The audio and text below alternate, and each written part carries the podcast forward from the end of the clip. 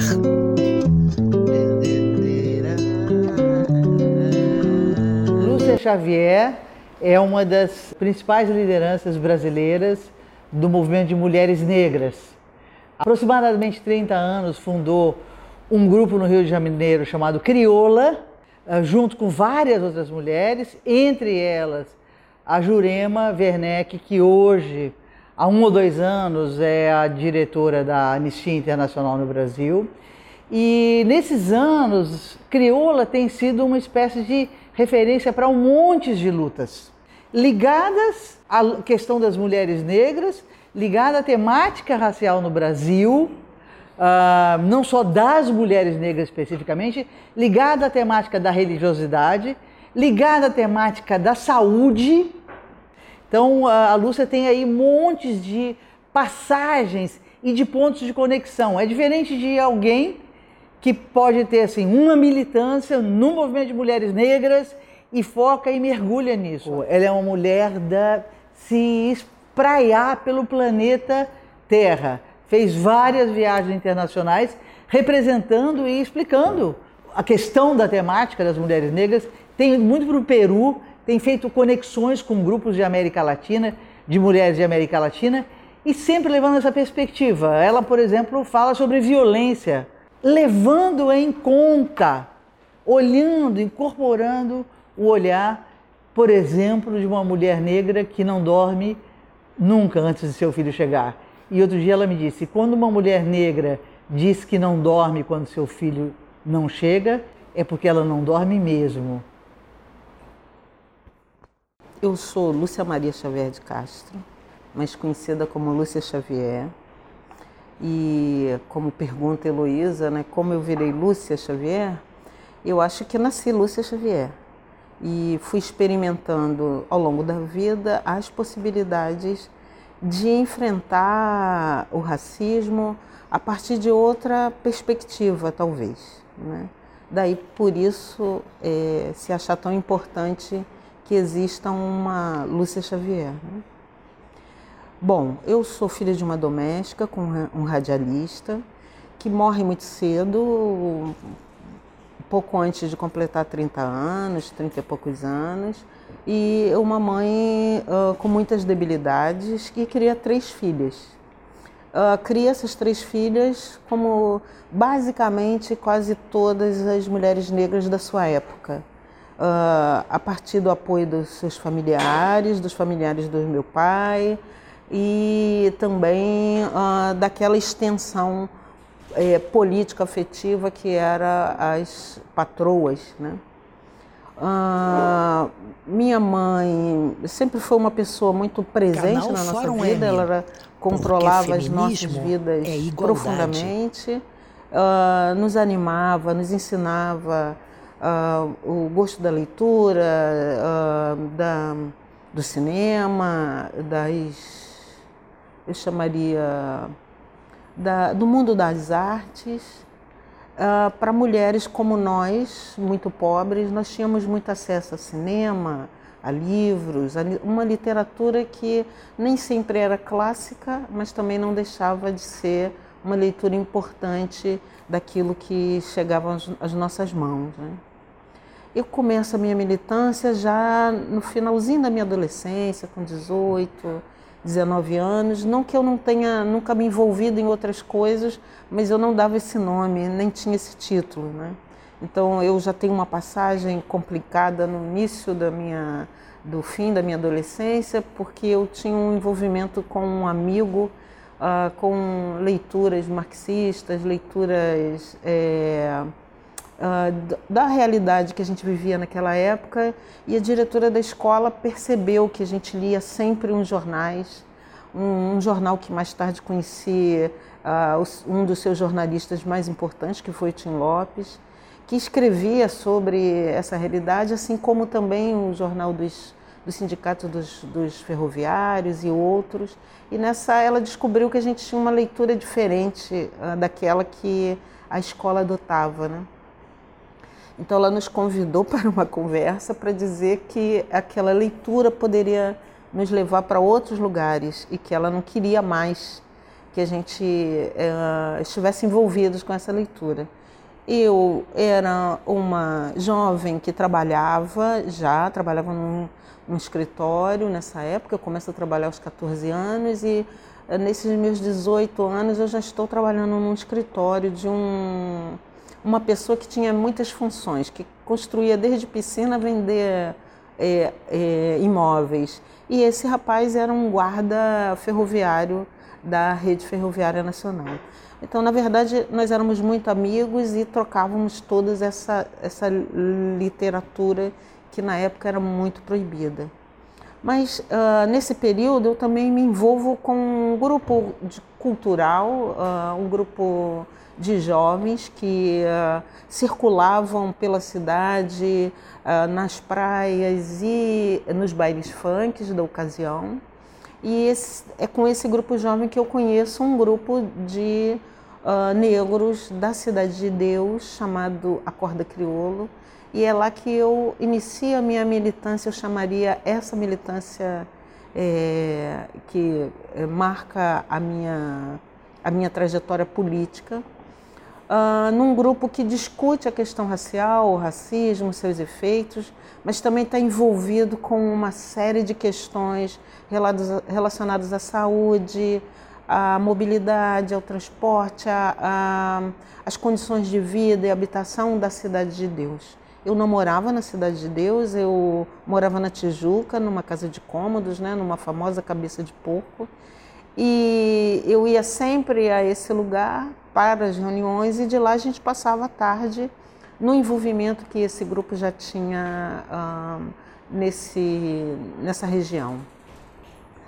É, de lá eu, eu já entro na universidade na década de 80, em 1980, passo um ano fora, porque eu inicio a, a universidade na UF, vou para campus, numa escola de serviço social que, que tem lá até hoje, e volto em 81 de, de vez para o Rio de Janeiro, para o FRJ, onde eu termino a minha graduação. E nesse trajeto, é, nessa, nesse espaço de tempo, uh, eu também migro para o IPCN, o Instituto de Pesquisa das Culturas Negras, que era na época a organização mais forte e mais uh, reconhecida, tanto no Brasil quanto no Rio, uh, de ação contra o racismo. Lá eu faço parte de um grupo de oposição à direção daquele lugar. E nessa época também eu começo a minha vida profissional. Então eu vou trabalhar numa na área da habitação, da onde eu fiz boa parte dos meus estágios, na favela Marcílio Dias, e de lá eu migro para um trabalho com meninos de rua, que esse sim vai marcar praticamente toda a minha vida. Não só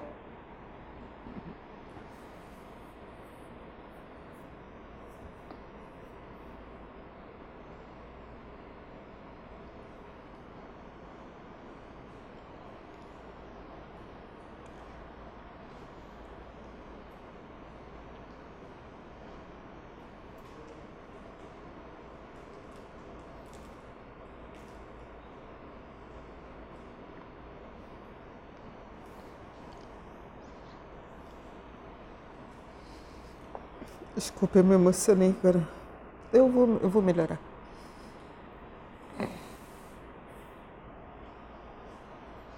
Não só por causa daquela realidade, mas também porque falava um pouco da minha própria história. É, não necessariamente uma história de alguém abandonada ou deixada à própria sorte, mas de uma realidade que era basicamente a realidade da população negra. Essa realidade que a gente via nos bairros uh, e na rua estava presente, uh, com dezenas de famílias vivendo na rua. Esse, essa, esse, eu já começo esse trabalho na década de 80, no início da década de 80. Depois, em 86, eu vou fazer parte desse projeto. Um projeto que lidava basicamente com meninos no centro do Rio de Janeiro. E é nesse projeto que eu acho que estruturo todo o meu modo de pensar a, a política, a ação política, ao modo de, de pensar justiça. É, não só por causa da empatia que eu crio com, com esse grupo, mas porque elas é, acabam abrindo diferentes processos de inserção, tanto de conhecimento quanto de possibilidade de ação. Né? Eu já estou no final da década de 80, né? eu começo esse trabalho em 86. É, é um trabalho que me emociona, onde eu vou conhecer a morte, não a morte de alguém doente, mas a morte de alguém assassinado.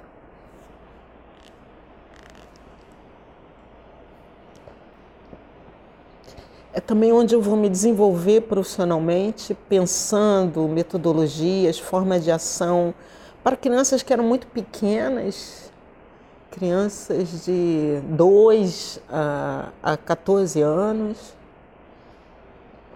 é também ali que eu vou olhar as mulheres. Oi? Na rua. Na rua. Eu vou olhar as mulheres, não as mulheres. É... Não que eu não visse as mulheres, mas é ali que eu vou ver o quanto a gente produz é, desigualdades para mulheres a partir do processo de, de educação, de assistência. É ali que eu vou ver que a gente molda as pessoas a partir daquilo que a gente pensa que elas são. Né? E isso está tão ligado ao racismo, e quando Silvia fala a Lúcia é uma militante do movimento negro, possivelmente é, essa é, ainda é uma questão é, que precisa ser analisada de diferentes pontos de vista. Né? Hoje, ser uma ativista do movimento negro é basicamente ser uma ativista de diferentes processos, por isso ela disse que eu tinha diferentes inserções. E essas inserções são marcadas é, basicamente porque o racismo nos obriga a olhar as pessoas como elas são, inteiras é, e inseridas no processo. E a rua era a mesma coisa. Você não estava lidando com alguém só com fome, ou alguém sem habitação, ou alguém é, premido pela violência, você estava lidando com alguém purgado dos processos da vida social, alguém cujos, cujas redes foram quebradas, alguém que não tinha voz, alguém que não podia eh, se manifestar diante desses processos.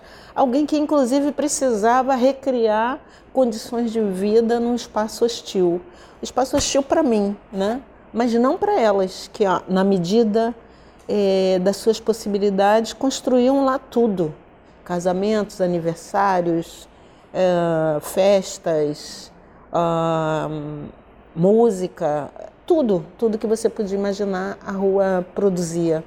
E produzia interação social que não tinha fora, lógico, uma interação também bastante violenta, mas precisa para a sua sobrevivência. Né? Então as crianças sabiam onde comer, sabiam onde tomar banho, sabiam onde buscar doce, sabia onde buscar brincadeiras, quer dizer que os, aquele centro, aquele espaço, que era um espaço de poder, de muitos, muitas condições, davam a elas a possibilidade de vida, mais do que as regiões onde elas moravam. Né? Porque essa ideia que a gente tem da periferia, ela é basicamente olhando o centro, mas se você olhar o lugar onde é, ele é um lugar que potencializa a capacidade daquelas pessoas é, de encontrar meios para si mesmo, né? para dar a, a volta por cima. Porque essa ideia da periferia é isso mesmo, é, não é deixar na periferia, é deixar sem nada. Né? Estar na periferia significa se comunicar com o meio, mesmo quando o meio ou, ou a borda se uh, dialogam. Né? Mas a periferia não, não tem nada. Né? Então você tem um vizinho que, se tiver um ovo, não pode te emprestar, senão vai faltar para ele. Mas no centro, ali, as capacidades de é, buscar as condições de vida eram muito profícuas. elas só perdiam para uma excessiva violência. Uma violência policial, uma violência dos habitantes da cidade, daqueles que, diante da vulnerabilidade, se sentiam capazes de comprar sexo de crianças, de molestá-las, de, enfim, trazer outros processos para além daquele, daquele lugar mesmo. E isso me emociona também porque é, eu consigo contar as vitórias que esse campo me proporcionou, né? Enquanto cidadã, enquanto pessoa. Não que eu ganhasse dinheiro, não era absolutamente nada disso, mas é ali também que todo o trabalho que nós constitui, constitui, construímos vai se tornar um trabalho visível, é, é, é, que nós somos capazes de tocar e dizer aqui eu ajudei, até aqui eu fiz, até aqui eu participei, né? Nós estamos também em pleno, plena mudança constitucional, né, da reforma da Constituição de 88, que gera reformas na Constituição do Estado e na Lei Orgânica Municipal. Então, um, esse grupo da qual eu também fazia parte foi capaz de interferir em todos esses processos. Nós destrinchamos o Estatuto da Criança e do Adolescente para cada grupo de igreja, de bairro, de associação de moradores, de escola nesse estado, para contar o que seria, por que seria daquele jeito, qual era a vantagem que o estatuto trazia, o que significava cidadania para criança e adolescente e que possibilidades aquela legislação é, constituiria daí para frente, né? nós construímos leis é, e, e, e processos que mudaram essa vida, a vida da criança. A vida que a criança tem hoje tem a ver com esse resultado. Em que pese que a violência não terminou, nem desigualdades, nem iniquidades, mas isso, para quem via um jovem entrar por um roubo de laranja aos 12 anos, e aos 18 anos ele ser transferido para um presídio, isso faz muita diferença. Né? Havia relação, chegava 500 jovens que saíam da escola 15 de novembro direto para um presídio. Isso mudou com o Estatuto da Criança e Adolescente. É lógico, muita gente vai dizer que foi assim que a violência aumentou e que enfim, a criminalidade entre jovens cresceu porque a lei é branda, mas ser condenado a vida inteira por um roubo de laranja é, é basicamente é, dizer que essas pessoas não teriam condição de participar de absolutamente de nenhuma instância dessa sociedade. Então, a mudança da lei, a mudança da perspectiva institucional fez muita diferença. Né? E era um grupo que foi se constituindo do acaso.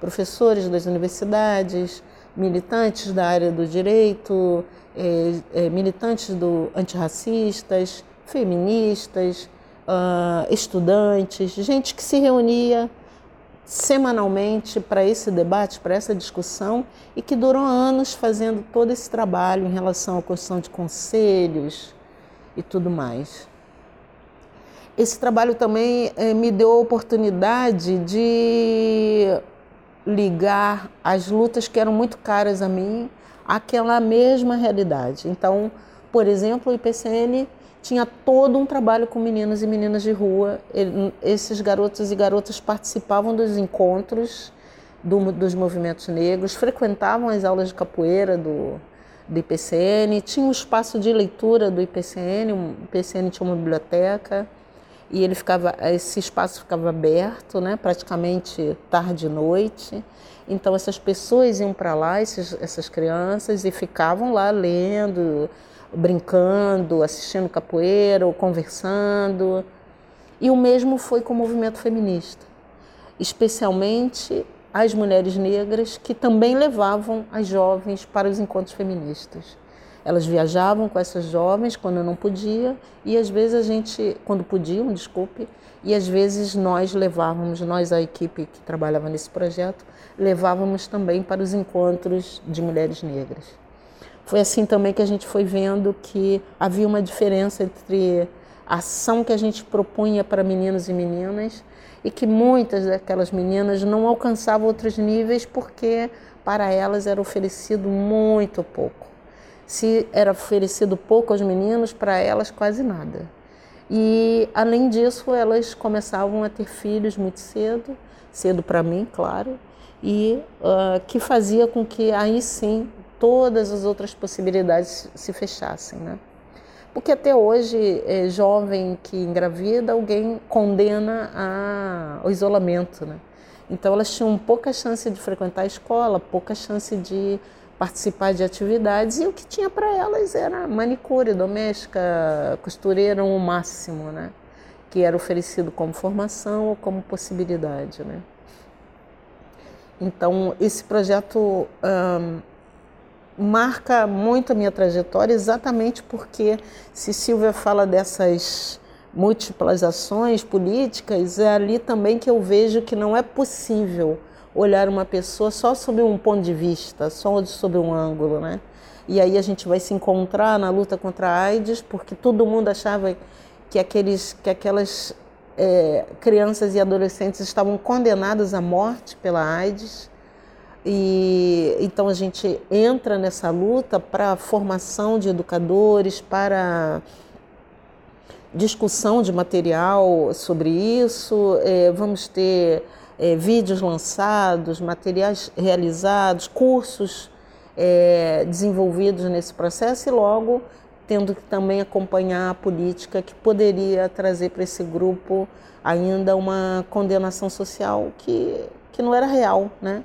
De fato, eles não estavam infectados pelo vírus HIV, mas é, tudo indicava, ou todo mundo achava que essa seria uma boa oportunidade de morte. Né? Então, todo mundo achava que eles estavam, então queriam testá-los, como testaram nas escolas, nos, nos colégios internos, e também queria testá-los na rua. Né? É aí também que a gente vai entrar uh, no mundo da prostituição que não é um, um, uma área muito fácil, mas que revela processos de violência contra a criança e o adolescente que fica na rua e que é mascarada pela dificuldade financeira ou de alimentação, que essas pessoas acabam sendo punidas pelo fato de estarem expostas a esse processo de violência. Então, o violador nada lhe é cobrado, mas para aquela menina que transou com aquele senhor de paletó e gravata, ela é cobrada uma moral, uma, uma perspectiva que, que de fato é, só revela a sua própria vulnerabilidade. Né? É, é nesse processo também, já ainda trabalhando com criança e adolescente, que eu participo da Fundação de Crioula. Uma organização de mulheres negras, fundada por mulheres negras, coordenada por mulheres negras, que recebe um legado de diferentes organizações que nasceram e morreram é, desde o período da contemporaneidade e que tem uma marca de ação política muito voltada para os direitos humanos, para a justiça, pensando nas diferentes mulheres que somos e, e nas inserções políticas que temos. Né? Essas dez mulheres fazem o que eu chamo de um alicerce que faz com que essa organização dure 27 anos. Ela acabou de completar 27 anos agora, em 2 de setembro, virginiana, então tem sempre aqueles problemas, né?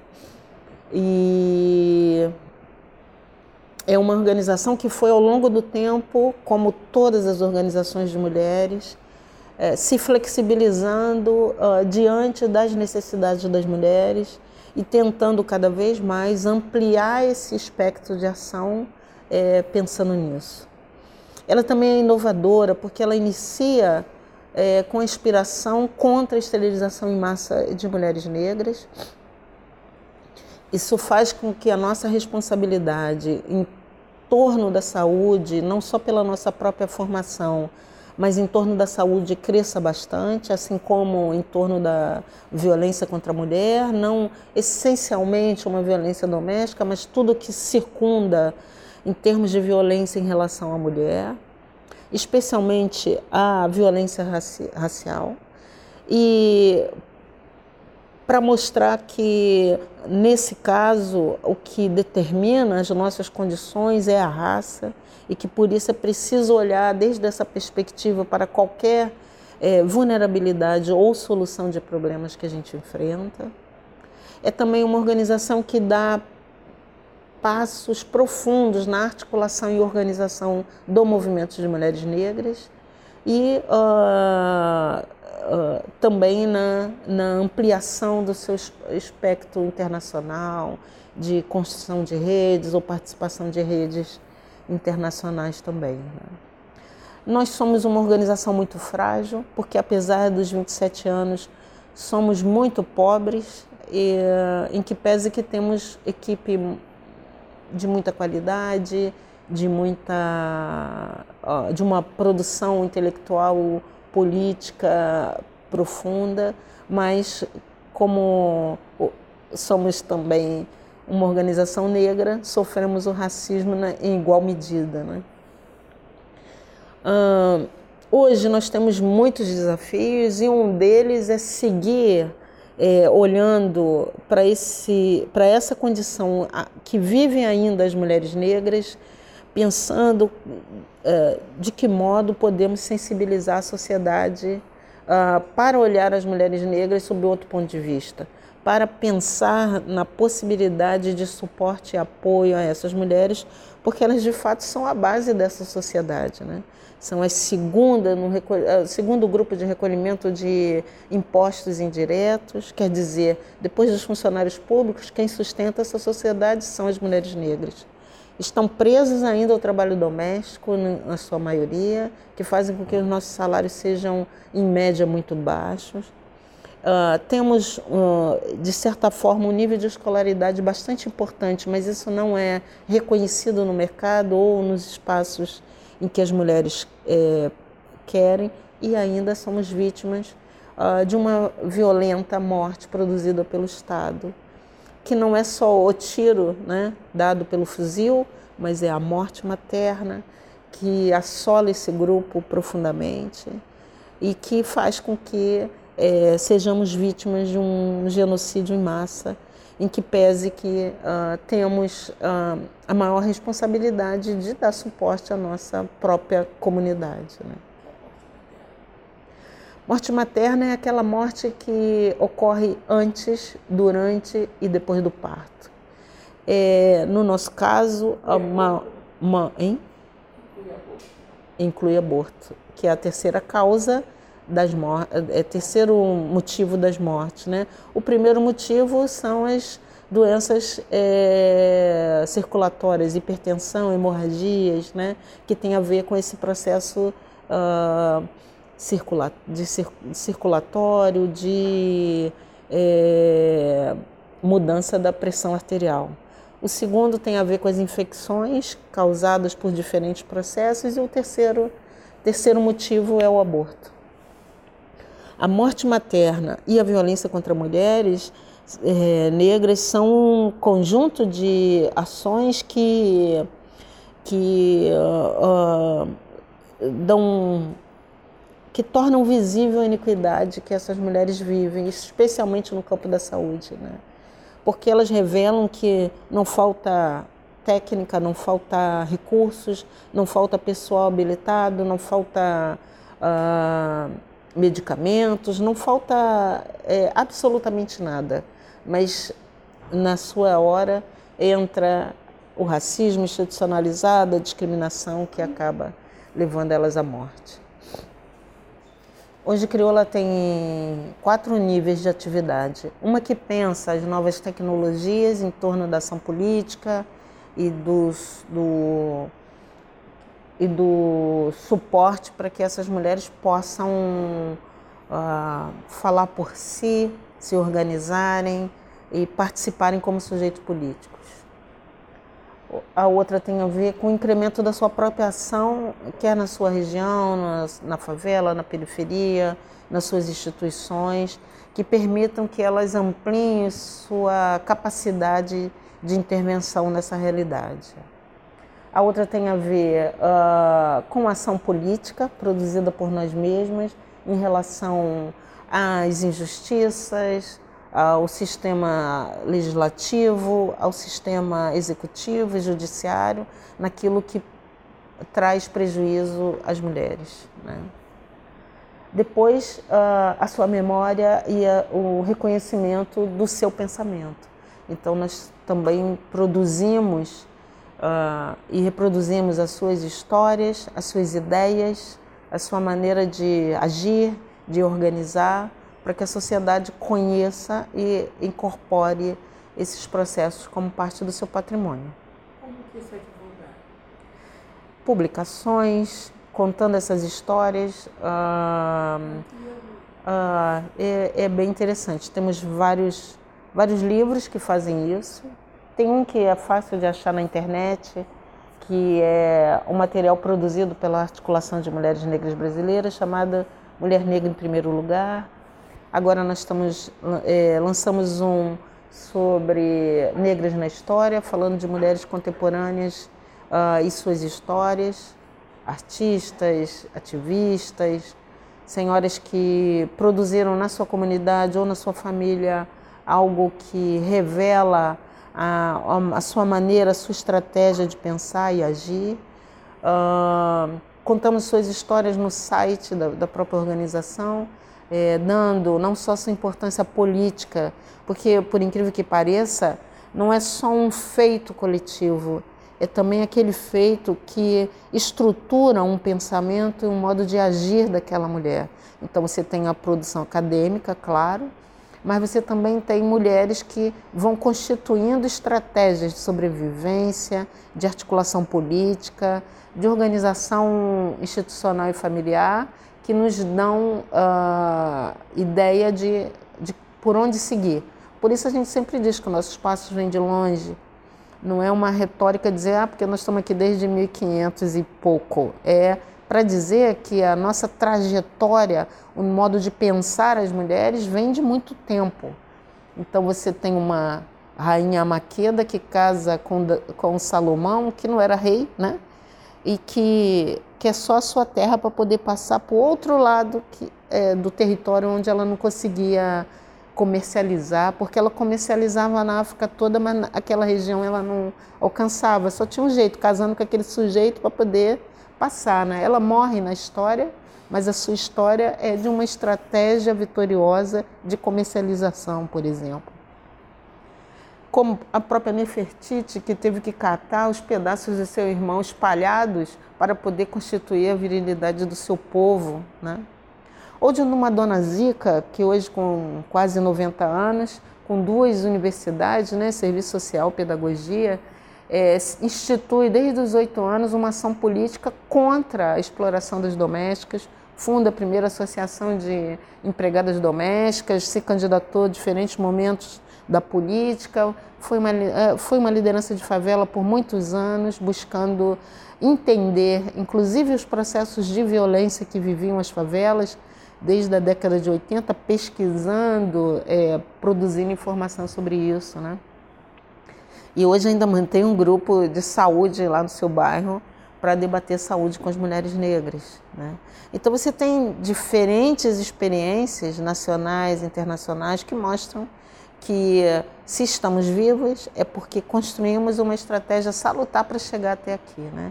Sem contar na minha própria mãe de santo, mãe Beata de Amanjá, e na sua antecessora e nas outras que construíram espaços de enraizamento, interlocução, suporte econômico, valorização de grupos uh, de população negra, né? De grupos de homens e mulheres negras uh, para é, se constituírem como sujeitos é, na vida. Né? Inclusive integrando outros grupos raciais, integrando a, a sua comunidade ao entorno. Então, efetivamente, tem estratégias muito importantes que precisam estar à frente, né? precisam ser visibilizadas para a sociedade brasileira, porque não fala só de integração, fala da necessidade de suporte para que a diferença seja um valor entre nós. Né? E, e, na medida que essa diferença é um valor, a gente pode conviver harmonicamente, tendo algum tipo de vínculo. Né? Porque, infelizmente, a nossa elite não tem vínculo nenhum com essa população. Para ela, tanto faz morrer como estar tá vivo, não importa. Desde que lhe sirva, é o suficiente. Então, essas mulheres vão construindo essa estratégia. Então, se você pensar que nós vivemos quase 400 anos de escravidão e somos a maior parte da população, significa que ah, nós somos muito inteligentes, muito espertas na construção de estratégias que mantêm vivos os outros, né?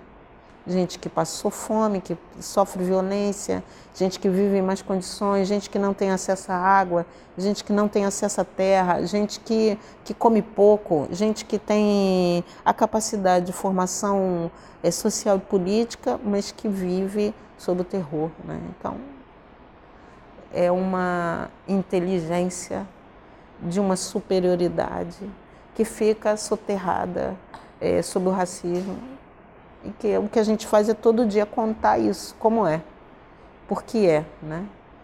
E gente, sob meu ponto de vista, muito gentil e amável, né? Porque imagina deixar essa elite viva cozinhando para eles, deixar essa elite viva limpando a sua casa, deixar essa elite viva sem nenhum arranhão, é, é gente muito generosa, né? Eu acho. Vocês têm alguma articulação com o Gueledé? Ah, é profundo. O Guilherme é a nossa irmã mais velha. Não que não exista outras, é, existem outras sim. Há organizações já no, no, no, Brasil com quase 50 anos, organizações de mulheres que sobreviveram esse processo. Né? Mas nós efetivamente fomos construindo ao longo da nossa existência uma relação muito particular, não só com essa organização, porque somos fundadoras da articulação de organizações de mulheres negras brasileiras, né? hoje é, uh, coordenada pelo Odara, pela Bamidele, a Rede de Mulheres do Paraná e outras que eu não lembro, Imena, são tantas outras, mas é, ao longo do nosso tempo, da nossa existência, o Guilherme 10 é, tem sido uma parceira de primeira hora, né? não só dando suporte, uh, para que a gente possa alcançar recursos que não alcançávamos mais, mas também para na divisão e na construção de estratégias em relação à ação política das mulheres negras. Né? É com Guilherme 10 também que nós fazemos as nossas primeiras inserções no mundo uh, da ação é, internacional, tanto na ONU quanto na OEA. E pensamos sempre juntos quase tudo que que gira em torno das mulheres negras. E também somos fãs delas, né? A, nossa perspectiva para o futuro é estranho te dizer isso, né? Mas é mais ou menos assim. É, ela, ela não se constitui agora, essa perspectiva do futuro, né? Ela já vem de algum tempo. Lembrem que em 2015 as mulheres negras saíram em marcha para dizer que o que estava acontecendo até aquela hora não era bom para nós. E a gente vai falar do racismo, da violência e vai dizer: olha, temos um, uma possibilidade. Se a gente muda o padrão de civilidade, se a gente o baseia em outras regras, uh, é, especialmente aquela milenar da nossa própria região, que é o bem viver, possivelmente a gente consiga alcançar níveis de vida uh, mais, mais saudáveis, mais duradouros, etc. Então, a nossa estratégia continua essa, de chamar a sociedade a pensar um novo padrão uh, de vida onde uh, o racismo não exista. Mas hoje, assim, diretamente falando, o nosso principal desafio é ficar vivo, porque a política de violência cresceu bastante e ela cresceu com a aquiescência da sociedade. Então, aqueles setores que ao longo do tempo foram obrigadas a pensar numa política de igualdade, olhando a população negra como a principal é, vítima de toda discriminação, violência e de desigualdade, hoje está afirmando que podem nos matar. Então, o nosso desafio está em acordar e dizer: Ó, oh, Fulano, não é bem assim. É um desafio profundo, porque ele requer não só uma linguagem é, atual que permita engajar novas pessoas na luta contra o racismo, como nós fizemos, engajamos organizações, engajamos é, lideranças, engajamos personalidades, Inclusive vocês, se falam de periferia é por causa disso. Mas não foi suficiente para fazer com que esse quadro mude. Então, talvez a nossa linguagem ainda não tenha alcançado um nível de refinamento que permita a pessoa perceber que não existe democracia com base no racismo, não existe democracia que vê acumular tantos corpos e acha que essa sociedade é saudável, que essa sociedade é boa para, todo mundo. Então eu acho que o nosso principal desafio é esse. Se a gente consegue ficar vivo, é possível que a gente convença a meia dúzia, mas se a gente não conseguir. Né? E esse não é um problema atual, esse é um problema antigo. Só que hoje ele se estrutura com base num pensamento da sociedade de que, de fato, é preciso exterminar determinados grupos sociais. E, e é disso que a gente está alertando hoje, que tipo de sociedade a gente está é, escolhendo. A sociedade de uma minoria é, para usufruir dos bens e serviços ou a gente vai conseguir dividir né, o famoso pão com todo mundo. E por isso a violência é tão, tão querida como ferramenta, como, como processo político. Não é para resolver o roubo da esquina, é basicamente para decidir como será feito a partilha desses bens é, produzidos na sociedade. E, e para isso, uh, quem deveria estar se sentindo desafiado são outros grupos, porque se eles seguirem nessa escolha, por mais inteligente e legal que a gente seja, não, a gente não vai conseguir o número de mortes cada vez aumenta mais. A Lei 10.639, que depois foi modificada para 11.641, é uma lei que uh, obriga o ensino da história da África e uh, dos afro-brasileiros em todas as, as repartições de ensino público e privado, no sentido de recuperar a memória, o pensamento, a história de negros e negras no país. Ela é, na verdade, uma estratégia antiga do movimento negro, ela é muito antiga.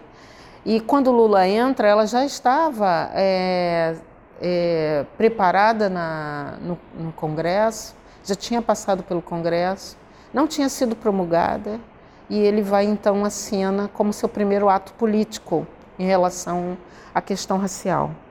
Ela é uma estratégia para dizer que essa memória é, e essa história precisa ser resgatada, porque é assim que você constitui a história de um país. Esse país não foi um país é, que se ergueu somente com portugueses ou com uma, uma falsa história uh, dos povos indígenas.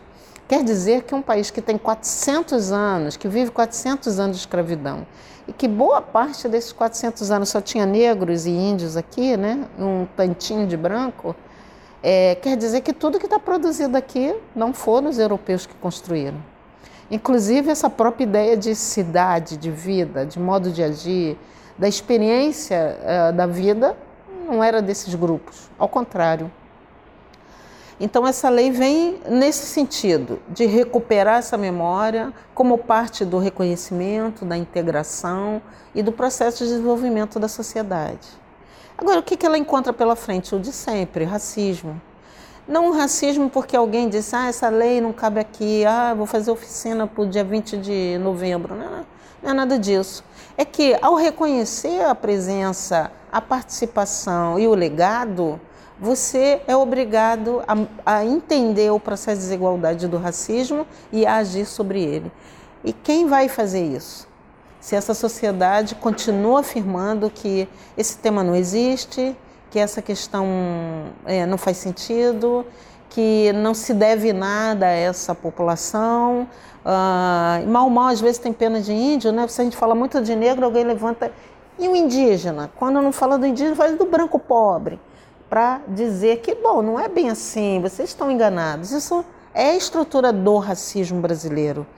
E é por isso que a gente acha que ele é sutil, é por isso que a gente acha que ele é ameno, que é inconsciente, como se ninguém ganhasse nada com isso. É só uma pessoa desavisada atravessando a rua, sabe? Aí o carro bate, ah, mas estava só atravessando a rua na faixa, não é bem isso.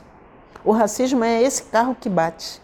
Esse carro que sabe que tá, alguém está atravessando na, na faixa e quer acabar com a pessoa assim mesmo, porque sabe que deve parar.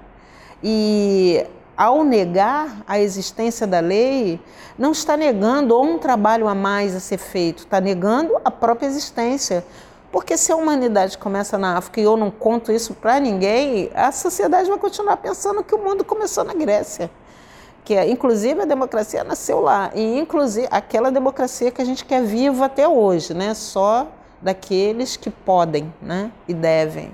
Então, esse valor de um outro, um outro padrão de civilidade é rompido quando você começa de fato a estruturar a, a esse ensino. Agora vocês pensam bem, que faculdade ruim que nós fizemos até hoje, né?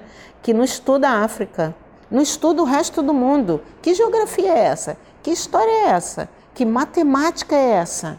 Que, que língua é essa? Como?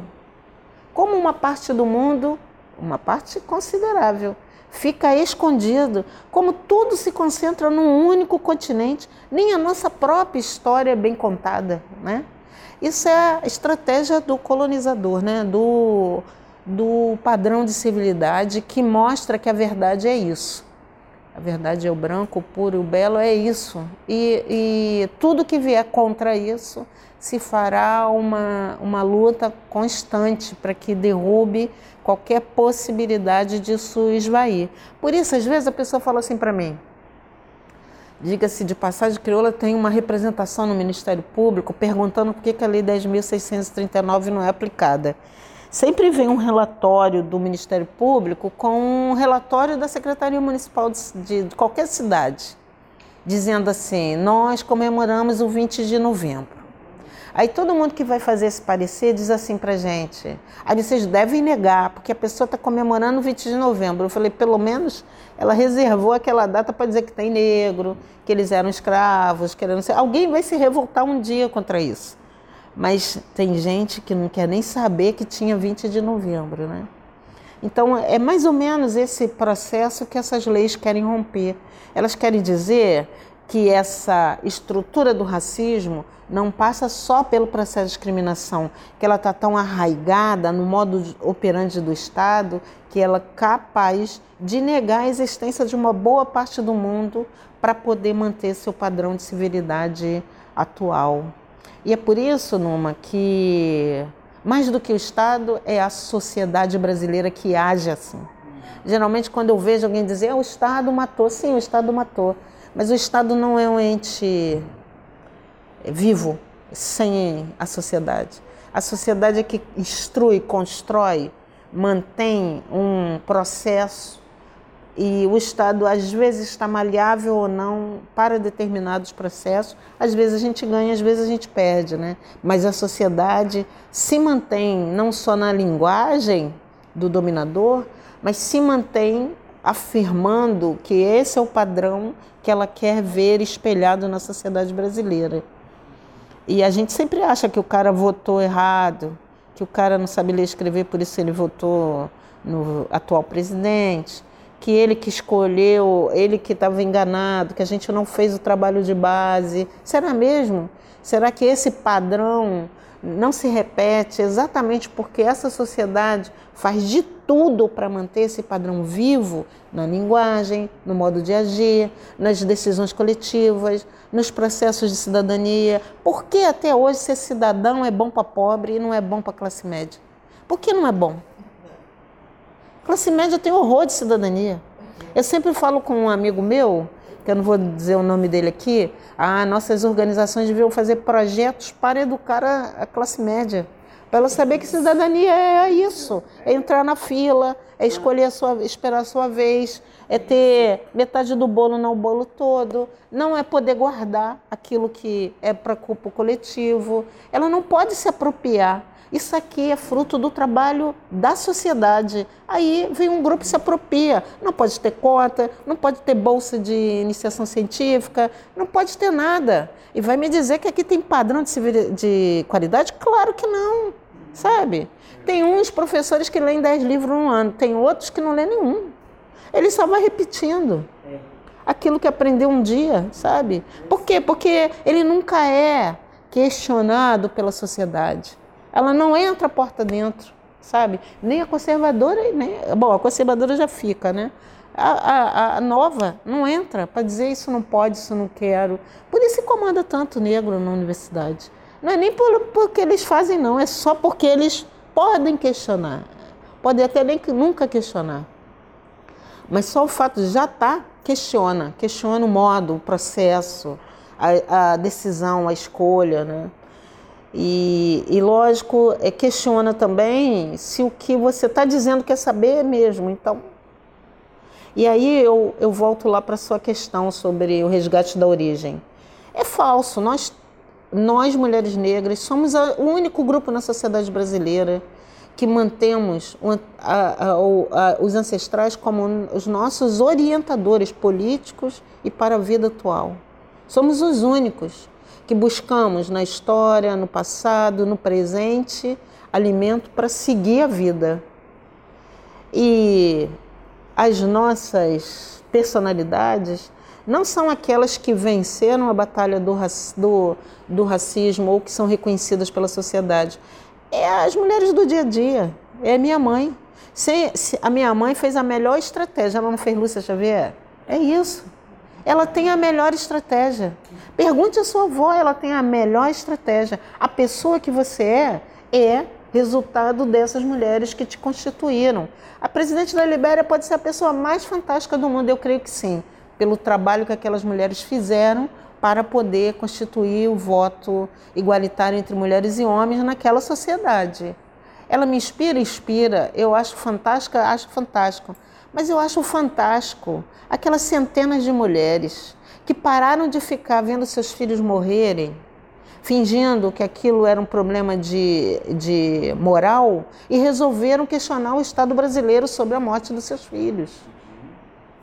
Vocês querem, elas não aprenderam com ninguém, com partido nenhum, com manual nenhum, com Marx nenhum, com Engels nenhum, com Roberto Campos, Roberto Campos nenhum. Elas aprenderam no dia a dia, na vida elas fazem uma defesa, elas mudam a relação com o Estado, elas mudam a relação com a sociedade a partir daquela, daquele posicionamento. Elas escancaram, bota a cara do filho aqui, ó, dizendo ele não está esquecido, a voz dele é minha voz. Eu preciso de mais alguém assim? Claro que não. É lógico que quando eu vejo uh, qualquer figura africana que se levanta em relação às injustiças, ela me inspira, né? Mas eu vejo também que nós temos aqui um legado é, de mulheres que construíram, elas construíram a nossa origem. Você imagina você viver 400 anos que você não sabe quem é seu avô, seu pai, não sei o quê, porque isso também é próprio da, dessa, desse padrão de civilidade, né? Mas elas construíram a nossa origem. Meu primeiro ancestral é o Exu que produz o fogo. Sem fogo não tem vida. Acabou, entendeu? E daí elas vão construindo vários outros processos até chegar meu pai e minha mãe. Ainda dizem que eles são a base da minha existência. Ainda dizem que, que eu é, só vou produzir ancestralidade se eu me se eu agir coletivamente com bom caráter, né? com com a capacidade de produzir nessa sociedade uma vida digna. Não precisa de mais ninguém. Não. É lógico que elas são bem-vindas sempre para nos inspirar, para nos ajudar a questionar a realidade, para é, dizer, é, utilizar instru os instrumentos que elas utilizaram é, para nossas vidas para melhorar essa vida na sociedade, para mostrar que há outros processos, mas tem muita gente do nosso lado fazendo isso. E se a gente levanta cada uma delas, já é suficiente para a gente poder compreender é, qual é a nossa origem. Né? especialmente para alguém que, que viveu 400 anos de, de aniquilamento. Nós não vivíamos sete anos, né? Negros escravizados não viviam sete anos, não tinha nem preto velho, né? O povo adora falar do preto velho. Nem dava para esse tempo. Esse negócio de 100 anos foi muito tempo depois que negro vivia 100 anos. Um escravo vivia sete anos. É a média, é a média de vida. Sem esquecer que eles chegavam aqui, a maioria crianças. Então, sabe, o que, que, essas, que essas pessoas fizeram? Elas do, do inferno tornaram paraíso. Elas, elas mudaram uh, toda, elas usaram toda a capacidade física, intelectual delas para produzir nessa sociedade o que nós somos. E eu tenho muito respeito por essa história, sabe? E eu não estou voltando à escravidão para dizer que a gente está preso lá, não. Eu só estou voltando à escravidão para dizer que merda que vocês fizeram e olha o resultado, sabe? É, é um resultado louvável. Nós somos 54% da população, não era para ser nenhum. Né? Tem lugar aí que não tem nenhum. Tem meia dúzia, né? No Chile tu tem que catar lá. Né? Pela quantidade que entrou, pela quantidade que sobreviveu, né? Então eu, eu penso assim, eu penso que ninguém mais do que as mulheres negras reconstituíram essa, essa origem e deram para nós uma história própria e nos enraizaram, sabe? Fizeram com que de novo a gente compreendesse o sentido coletivo, o sentido da vida, o sentido da ancestralidade, o sentido do, do da comunidade, uh, refizeram todo o padrão e ainda por cima lutam contra outro padrão, que é de dominação total. Né? É, é como uma. Eu chamaria de como uma. Não ia falar uma coisa que não era tão bonita quanto a da Toni Morrison, por isso que eu voltei atrás mas é, é como se a gente plantasse uma semente e não soubesse o que, que é, sabe? Se vai dar flor, se vai dar fruto, se é bonita, se é espinhosa, se é venenosa. Para elas isso não existe. Né? Mulher negra planta e depois organiza ela não quer saber se vai dar flor, se vai ser espinho, se vai ser venenosa, se é cheirosa, se é mal cheirosa, ela só planta. Quer dizer, ela germina, ela dá a vida e estabelece isso como um bem para ela. Né? E é isso que, que, que é, sabe? Acho que não tem outra, outra possibilidade. Agora, numa sociedade que a, nem a história da África é contada, né? poder pensar e hoje não, não pode ser até a, a, primeira-dama da França vai ser avacalhada, poder pensar nessas mulheres como mulheres que são inspiradoras hoje é muito importante também. Né? Você poder trazer não só ela, como as outras que estão na luta política na, na, na, em África ou na diáspora, dizendo também que o feminismo não é suficiente, dizendo que querem outro tipo de relação no mundo, é importantíssimo, né? Por isso elas nos influenciam tu, tanto, como Ben Hooks, Angela Davis, mas mais do que uma Sueli Carneiro, né? mais como uma vovó. É, é, é... esqueci o nome dela. Não, uma vovozinha que tem aqui que trabalhava como doméstica e juntava o dinheiro para a filha vir, uma das primeiras alunas da cota da UERJ, e ela juntava, ela da faxina, ela juntava um dinheiro para sustentar a filha na, na UERJ, né? a neta na UERJ. Né? A mãe dessa menina morreu e ela seguiu cuidando. Essa é Zica, não, o apelido dela não é Zica não, vou lembrar. Nós fizemos agora a história dela. Mais que isso, né? tem muitos exemplos que é, se a gente também quebra o racismo entre nós, porque ele só, ele só funciona porque a gente sofre por ele, sabe? Eu sempre costumo dizer que se o racismo não vencer a gente, ah, esse mundo era outro. Mas vence, né? A gente fica tomado por ele, a gente se sente inferior, se sente discriminado, se sente, se sente menor, incapacitado, violentado, arrasado. Ele vence a gente. Então a gente quer sempre o lugar, o lugar de cuidado, de respeito, de prestígio, mas que no fundo, no fundo, é, mostra que a gente também ajuda a aprofundar essa vala se a gente não olha para trás e, e, e vê a qualidade que o nosso povo tem, sabe? Eu costumo dizer, eu não me sinto envergonhada se alguém acha que eu sou doméstica, se alguém acha que eu sou prostituta, se alguém acha que eu sou babá, cabeleireira, lixeira, não me importa. Eu sou uma mulher negra, por isso eu sou estudo. E aí isso alivia essa ideia que você tem que está sofrendo, que tem racismo na universidade, que ninguém vai deixar você ir, que ninguém vai deixar você passar, porque essa é a estratégia do racismo, sabe? É tirar o valor, inclusive de nós mesmos, sobre isso. Então, eu ficaria aqui com as nossas, apesar de entender o valor que essas, todas essas têm sobre nós, sabe? É porque eu acho que o feminismo que você está dizendo esse surto de feminismo negro, eu acho que o feminismo é isso, não é outra coisa. Não existe aquele do passado, é esse que morreu. Porque assim também como morreu o modo de eu pensar mulher negra, sabe? Claro, porque a sociedade muda. Essas mulheres jovens negras, elas tomam o feminismo como um importante processo e diz que ele só é bom porque é negro.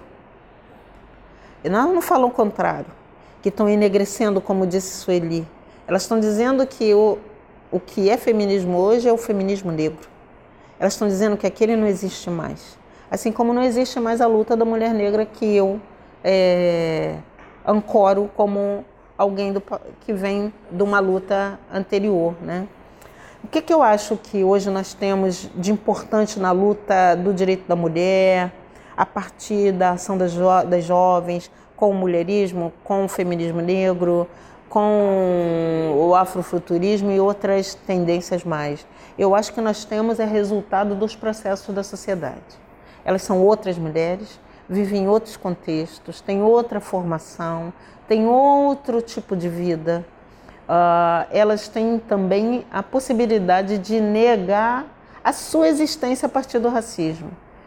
O que é negar sua existência a partir do racismo? É dizer para você que o seu racismo não importa para elas, que você não importa. O que importa é que essa sociedade precisa compreendê-las e aceitá-las como elas são. É aquilo que é, no passado nós é, buscávamos um padrão que integrasse, que dissesse tudo bem, você pode ficar com a sua branquitude desde que aceite a minha negritude, para elas isso não existe mais. E isso é um avanço. Por que, que é um avanço? Pode me, me desagradar e até te desagradar, mas é um avanço justamente porque o que elas estão dizendo é do modo que eu vejo a sociedade, do modo que eu penso a vida, do modo que eu quero viver, uh, o racismo não cabe. Então você também não cabe, se você quer é, ser a pessoa que articula o racismo contra diferentes grupos na sociedade, que articula as injustiças contra diferentes grupos na sociedade, que articula violência contra determinados grupos na sociedade. Vai dar aí alguma coisa? Não sei. Não posso. Eu gosto de uma adivinhação, mas acho que não, não sei adivinhar. Mas uma coisa é certa: é completamente diferente daquilo que eu fui como jovem, como que você foi como jovem. E por isso eu te digo: se existe feminismo hoje é porque elas carregam essa ideia de feminismo. Porque aquele feminismo já acabou há muito tempo. E talvez pela por uma questão de DNA, a gente continua dizendo que é feminista, o outro continua dizendo que é feminista negra, ou é até por vício, né? Como diria aí na. Mas o que elas fazem é outra coisa. E elas não têm medo do desafio. Elas estão nas universidades, elas estão nos serviços públicos, elas estão nas empresas, elas estão em outros lugares que nós nem alcançamos, como, como militantes preparadas, com nível universitário. E elas podem sair por aquela porta fora sem menor culpa. Eu ainda pensaria da aposentadoria, elas não estão nem aí para isso. O que elas querem é outro mundo, um mundo em que essa essa condição, essa diferença seja respeitada, querida, amada. E talvez por isso mesmo elas busquem em tantas, é, em tantos conceitos, em tantas nomenclaturas, o que seria aquilo que seja mais adequado à vida de uma mulher negra, né? ou de uma, uma preta. Né? Porque enquanto a gente pensava no feminismo, ou mesmo em outras ideologias, como processo que poderia fazer com que o racismo desaparecesse e a sociedade se tornasse igualitária, para elas isso não importa.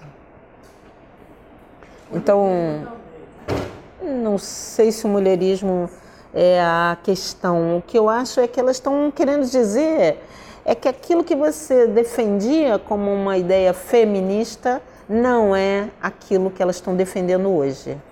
E o que elas estão dizendo é que o seu feminismo já morreu, que o que o feminismo que existe é aqueles que elas impingem a partir da sua própria experiência, da sua própria, é, do seu próprio processo. Daí é necessário que a gente pense também como, como que, que a gente vai fazer para que essa sociedade possa estabelecer uh, novos caminhos, sabe? Como que essa sociedade vai é, é, ouvi-las nessa nova linguagem, desse novo modo de pensar, vai admitir ou não essas ideias como positivas para a sociedade. Né?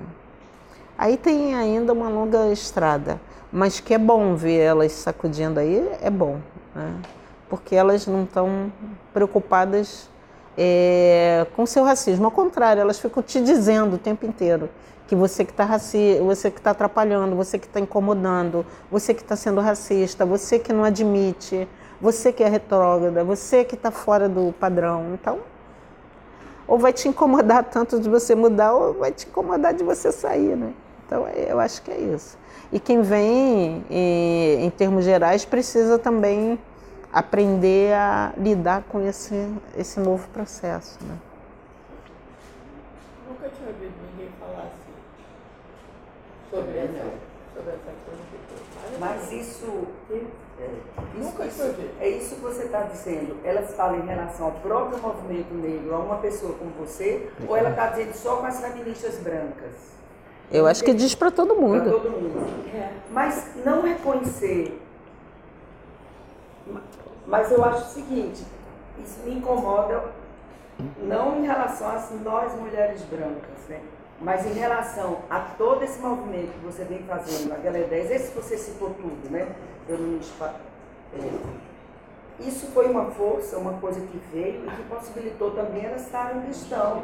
Eu não acho justo é, é isso com vocês, os movimentos negros que diga com o resto da sociedade. Eu não sei se eu não, não sei se eu aceito isso delas não, com vocês, entende? Mas Comigo tudo bem. Com, não, eu, com eu, o meu feminismo, que quando eu comecei, Gente, os brancos... É Sueli, mas você, jovem, se você, você refez a língua. Esse pássaro, quando eu vi, na hora que eu li isso, que eu pensei na, na, na língua viva, eu pensei em você. Eu disse, está aí alguém que pegou a língua e não deixou morrer. Mas por que você está tá sofrendo? Hein? Porque eu não estou, porque você está sofrendo. Sabe por que eu não estou sofrendo com isso? Porque na minha juventude eu fui isso. Eu também fui alguém que eu olhei para trás e falei: que isso que esse pessoal está fazendo? É uma porcaria. Ou você também não fez a mesma coisa? Qual pai, qual mãe que você disse graças ao meu pai ou minha mãe? Só quando. É isso mesmo que eu estou dizendo. É isso mesmo que eu estou te dizendo. Não tem uma coisa Mas não é erro, não é erro. Não, é outro mundo, é outra vida. Mas é muito novo isso que você está dizendo. Mas Numa, pensa bem. Olha, eu nasci, eu nasci numa favela, morei numa casa de cômodos. Minha família não nasceu mais na minhas sobrinhas não nasceram na favela e não moraram em casa de cômodos. Elas tinham quatro refeições por dia. Eu tinha duas. Eu morei num colégio interno. Elas nem sabem o que é isso. Eu estudei e trabalhei. Elas foram trabalhar depois que terminaram. Ou trabalharam quase terminando. A vida mudou. Se come muito mais hoje que se comia 30 anos atrás. Você tem acesso a mais coisas que você tinha 30 anos atrás. Você, eu tenho 60 anos. Não é possível que eu consiga continuar achando que tudo que eu faço é suficiente para dar continuidade. Claro que não. Se eu não conseguir reconhecer isso, eu que morro. Não, mas eu não é. acho que mas não é, não é injusto alguém olhar para trás e dizer não concordo. Não é injusto. Ao contrário, seria injusto se eu achasse que babaquice não está olhando para trás. Eu não consigo ver assim. Mas é porque eu não acho você olhar. Eu, quando eu olho para você, eu não olho para trás. Eu acho que você é futuro ainda. É o futuro você. É porque você está você tá vislumbrada. Você está você tá vislumbrada a partir você está vislumbrada a partir do, do seu reconhecimento em mim. Mas você não está vislumbrada a partir do que significa novos, novos aportes para a ação política de mulheres negras. Não, eu Elas são um novo aporte. Talvez, talvez elas nem reconheçam essa capacidade nelas mesmas e talvez elas nem estejam apostando em algo coletivo. Talvez. Mas o fato delas dizerem para você que não é desse jeito é tão revolucionário quanto o jeito que eu faço. Elas se recusam ao diálogo com quem não quer diálogo. Elas se recusam a propor o que não é, elas só não empurram são bem educadas até. Não empurram, mas elas tomam espaço. Tem uma, uma, um orixá no, no candomblé chamou Oxum, que todo mundo, se você perguntar, todo mundo fala mal dela. Ah, ela é assim, ela é, é traíra, ela é isso, ela é vaidosa, ela é não sei o quê. Mas ela é a água. Ah, é. E aonde a água vai, o que acontece? Acaba. Se aqui começar um vazamento, amanhã essa parede está no chão. Aonde ela não passa, ela dá a volta. É isso que elas estão fazendo. Como o Xum, elas começam a te xingar, dizer que você. Sabe qual é um, um, tem um mito principal do Xum que ela vai consultar os, o oráculo pedindo ajuda porque ela estava pobre, sem nada, vida ruim. E o cara disse: você tem que, Orumilá diz para ela, você tem que oferecer uma oferenda a esse rei. Tantos dias você tem que chegar lá e depositar na porta dele não sei o quê. Aí ela vai chegar lá com esse caderno e diz: Olha aqui, rei, estou te dando esse, esse caderno, mas porque você é um péssimo rei, você não faz as coisas certas, por isso eu estou pobre, por isso eu estou não sei o quê. Daqui outro dia ela volta com essa água e faz a mesma coisa. Daqui a um pouco, os, os conselheiros do rei estão dizendo: essa mulher está acabando com a sua reputação. Está dizendo aí que o senhor é isso, que o senhor é aquilo, que o senhor não compra as coisas, que é por isso que ela está pobre, por isso que ela está não sei o quê. Ele, então, para calar a boca dela, deu uma parte da herança, da, do dinheiro dele, da riqueza dele para ela. Entendeu? Para ver se ela se acalmava. É mais ou menos isso que elas estão fazendo. Mas eu, eu reconheço essa luta dela e acho maravilhoso. Não é essa parte dela foi só esse olhar, porque você é contemporânea, você abriu. Você, não quer dizer que não me amem, tem, não quer dizer que não, não me respeitem. Só está dizendo que não é mais desse jeito.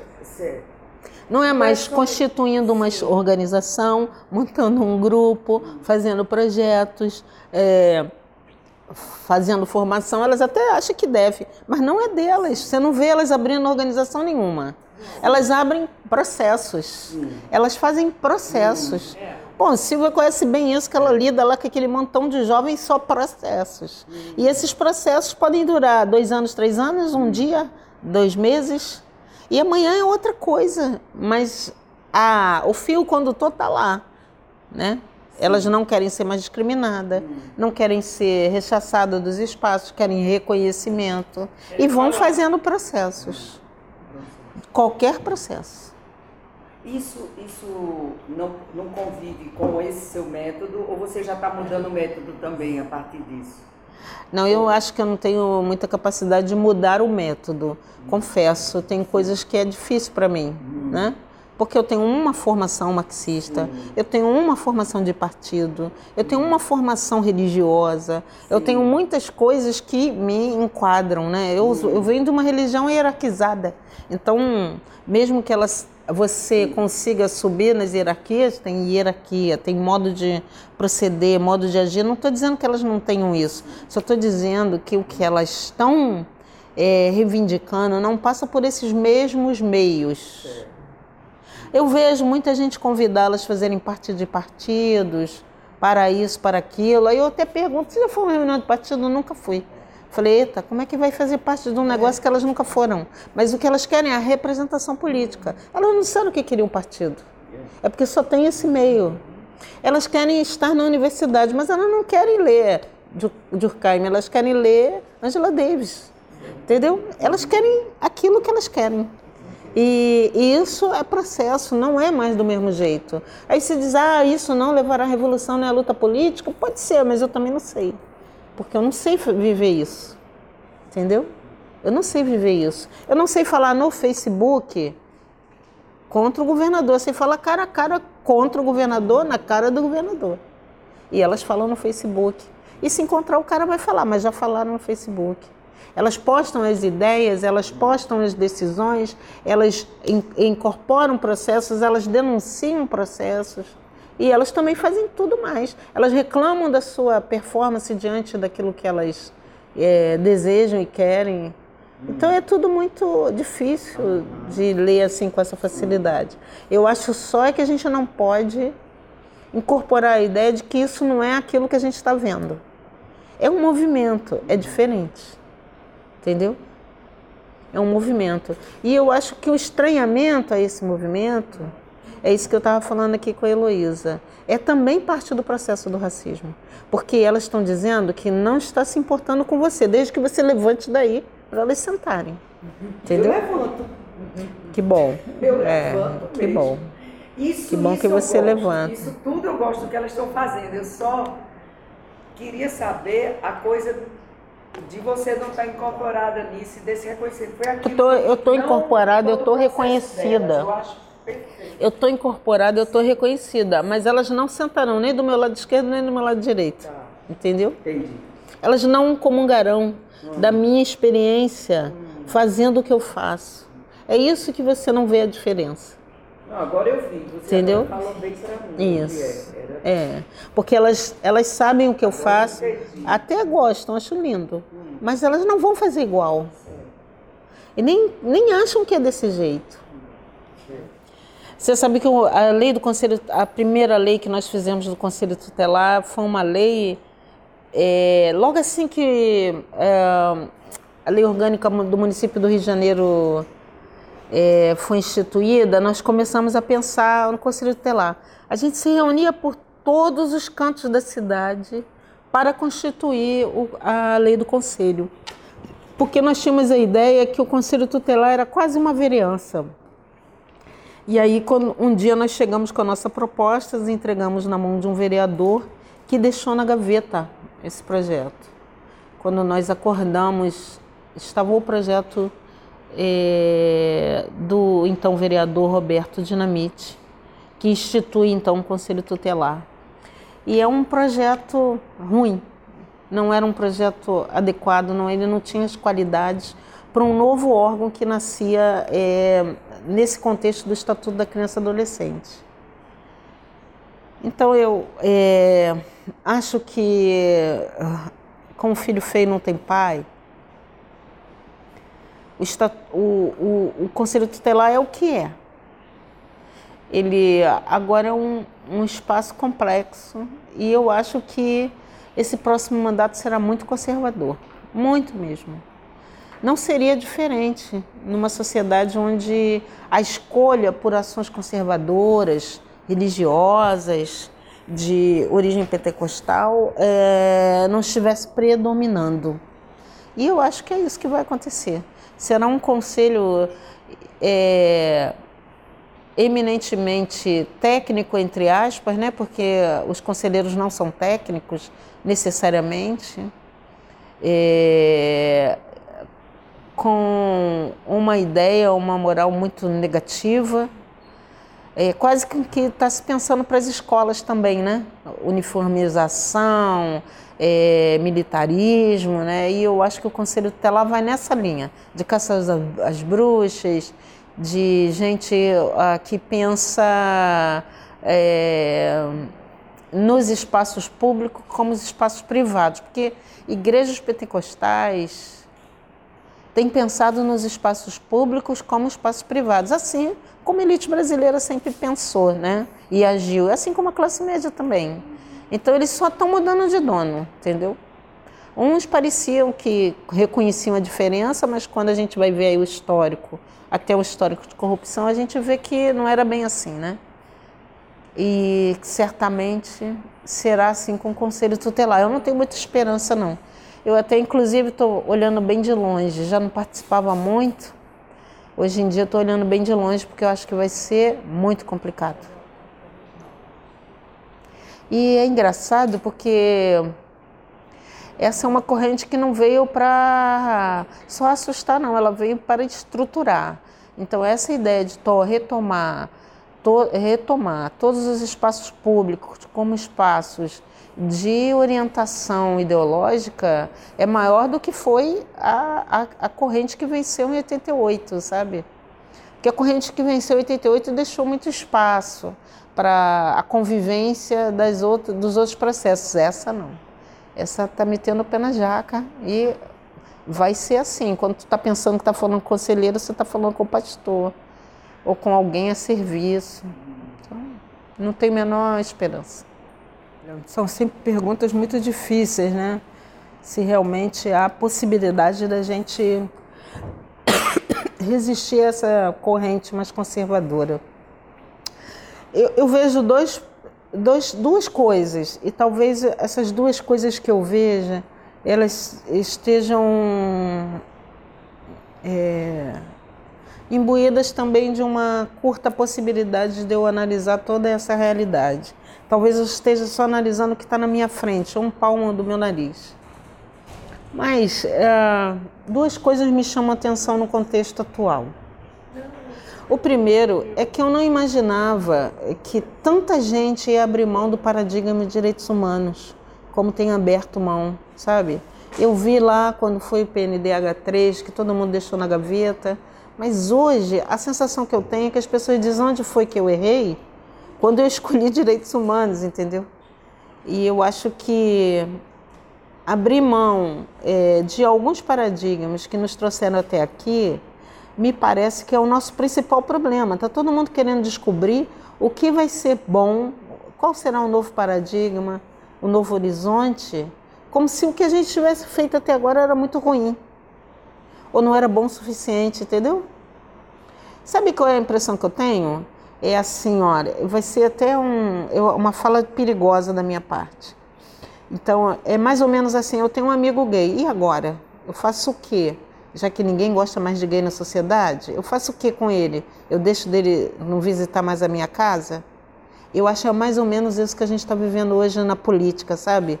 Em outras palavras, eu, ah, eu era a favor dos direitos humanos, mas e agora? Eu sou mesmo a favor dos direitos humanos? Eu achava exagero casamento entre iguais, é, cota para negros, presença de negros na universidade, aí esse negócio de lei da doméstica, ah, essa coisa de é, assistência. Eu me lembra muito no começo do governo Lula que todo mundo dizia a política tem que ser universal. Eu perguntava, para quem, cara pálida? É, se você pega seu telefone e fala com seu amigo que é diretor da unidade de saúde, você entra porta dentro, não pega fila, não pega ficha, é atendido, sai de lá com tudo pago. Aí, para mim, tem que ser não pode ser específico. Por quê? Porque se for específico, eu derrubo o paradigma da universalidade do direito. E aí não pode ser é, especial para mim, tem que ser só para você. Então, eu acho que no momento em que a gente diz que do paradigma anterior não tem nada que sirva, aí é que para mim está o problema. Bota nome de racismo de fascismo, bota nome de violência de fascismo, bota nome da violência do Estado, fascismo, bota nome das loucuras que, o, que as autoridades fazem de fascismo. Ora, as autoridades sempre fizeram isso, só não davam esse nome, né? Porque não teve nenhum governo que impediu a morte da população negra até hoje. Ninguém chamou Lula de fascista. Ninguém chamou Dilma de fascista. Ninguém chamou o Temer de fascista. Bom, tá certo, o cara é conservador demais. Mas quem é que está deixando de lado o seu paradigma? É ele? Não, claro que não. Ele vem fortemente armado com o seu paradigma. Nós é que estamos dizendo que não é suficiente, que tem que reeducar a população, que tem que voltar a fazer trabalho de base, que tem que trabalhar para daqui a quatro anos. Mas eu não vi ninguém sair claramente em defesa daquele paradigma. Dizer, olha, tudo bem, ele não era suficiente, mas ele era razoável para constituir em 30 anos a sociedade que a gente viveu e até tinha algum, algum sentido. Né? Hoje a gente olha e fica perguntando. Tem gente que diz que a ação é, política de enfrentamento dos processos das mulheres negras, é, né? porque quando a gente se mexe, mexe as estruturas. Olha, sinto muito. Nós somos nós que vamos ser responsáveis em mudar a estrutura. Quando ela não está na nossa mão, não tem nada na nossa mão. Nós não temos nada. Aí diz, nossa, se vocês se mexerem aí, as coisas mudam, entendeu? Mas vai mudar o que efetivamente? Se a gente está dizendo que não serve mais direitos humanos, que para reafirmar direitos humanos é um drama, que precisa reeducar todo mundo, que essa é uma escolha do povo, então o povo vai arcar com isso tudo, sabe? Eu não sei não, eu, eu acredito mesmo numa resistência, mas ela ainda é uma resistência sob o ponto de vista da elite, de garantir que eu possa botar minha peça de arte do jeito que eu quiser, pelado, vestido, que eu possa assistir a peça que eu quiser, que eu possa viver do jeito que eu quiser, mas não é para todo mundo. Essa que é a história. Porque as manifestações artísticas contra a, o retrocesso no campo da arte foi divino, mas a, a manifestação contra a morte é nenhuma. É nenhuma. Não, os terreiros nem se falam, né? Pode entrar, pode entrar, quebrar. E olha que tem branco que frequenta, não é branco pobre só não, hein? Que frequenta os terreiros, doutores, donos de empresas, tudo mais, e eu não vejo nenhum falar, temos que parar com isso.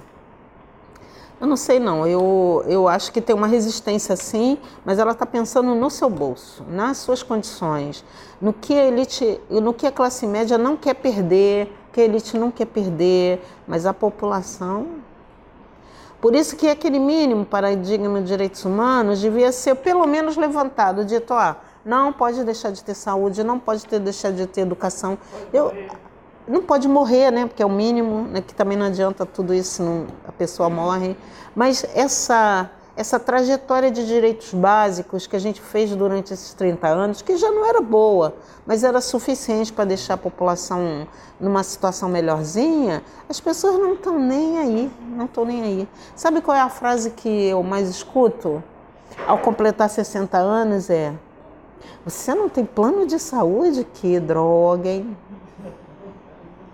Isso quer dizer que nem aqueles que lutaram pelo Sistema Único de Saúde acreditam mais nele, sabe? Não quer saber dele. Então, eu penso assim, sabe, que tem uma resistência sim, mas ela está voltada para outras coisas, para as coisas, para as mesmas coisas que a elite sempre quis que ela tivesse, para ter liberdade para sua arte, para ter liberdade para sua peça teatral, para poder viajar tranquilamente, ter suas férias, não perder os seus direitos. Mas quando fala da população, não vejo isso não. Então eu vejo que o paradigma não está mais servindo, esse paradigma de direitos humanos. Elas não substituem o Estado, ninguém substitui o Estado. Uma igreja é capaz de. Quer dizer, elas estão querendo. Elas substituem com dinheiro público. Com dinheiro delas, não. É, não pagam impostos, tão ricos, os pastores.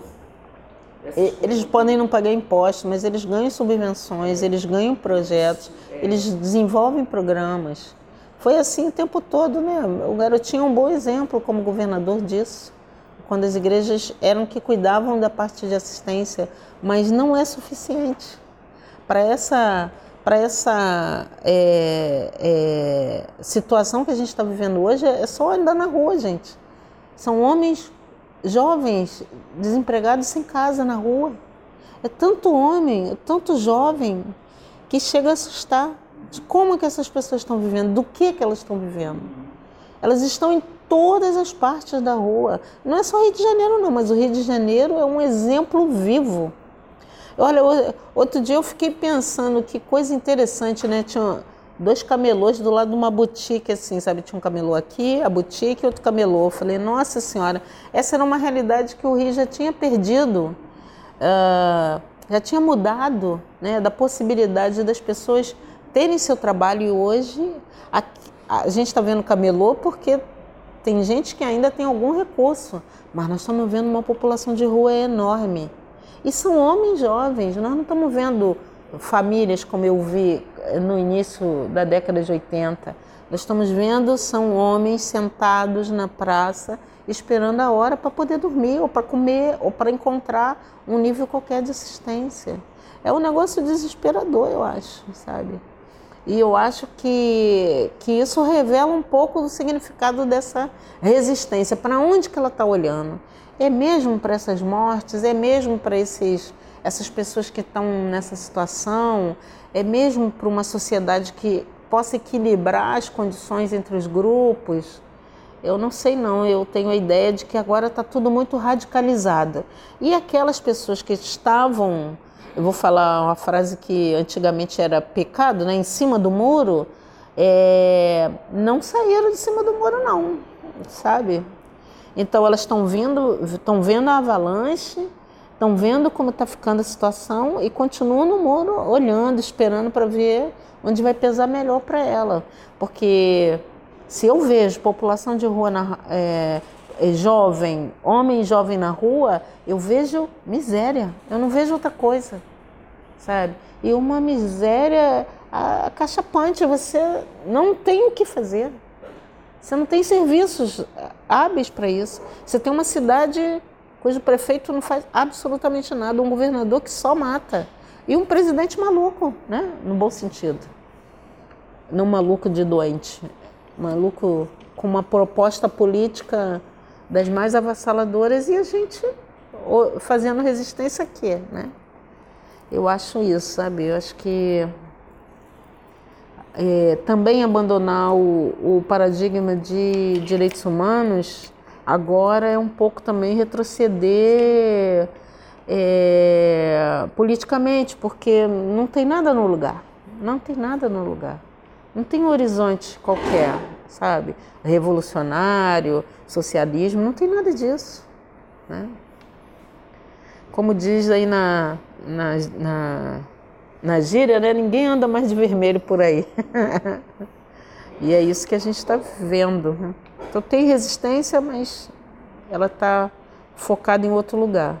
Agora, você vê resistência é, da população que mora nas favelas, na, na, periferia, você vê as mulheres lutando, dizendo que não querem, brigando, toda a ação contra essa política de segurança assassina tem vindo daí. De gente dizendo não quero, assim não pode, né? mesmo sabendo que, que não pode falar, que não pode é, se manifestar, que não pode agir, né? Lembro que para um governador ficar aterrorizado com cartas de, de crianças da maré, querendo dizer que elas foram compradas pelo tráfico, que o tráfico que mandou, com o presidente do tribunal se manifestando, é porque o cara ficou muito arrasado, né? Ficou muito chateado. Ele não esperava que a população falasse, né? Ele não esperava que aqueles afetados falassem. Falaram da melhor maneira possível, que é isso que eu estou dizendo da nova política, né? Eu faria uma, uma passeata e ele recebeu não sei quantas mil cartas e ficou arrasado, né? É, talvez todas as passeatas que nós tenhamos feito sobre segurança não surtiu tanto efeito quanto aquelas cartas que ele recebeu, né? E aí ele, ele sai em campo para dizer não, é tudo comprado, é tudo bandido, é tudo uh, com, é, sem moral, essas pessoas não são de respeito, exatamente para poder atacar essas pessoas, para dizer que elas não são pessoas dignas de ser ouvidas, né? E, e eram crianças e que necessariamente escreveram o que sente, que pensam e que precisou duas autoridades públicas do estado, o governador e o presidente do tribunal, agirem para desmenti-las de tão forte que foi a mensagem que elas passaram. Né?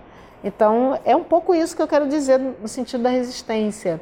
Tem resistência em todos os setores? Tem, mas depende para onde a pessoa está olhando. Essas pessoas estão olhando para as mortes, para esse, para esse desemprego, para essa, essa penúria que a população está vivendo, de estar tá na, de tá na rua. É para isso. Né? Na medida que elas vão reclamando sobre isso. Né? E as outras estão cuidando da sua vida.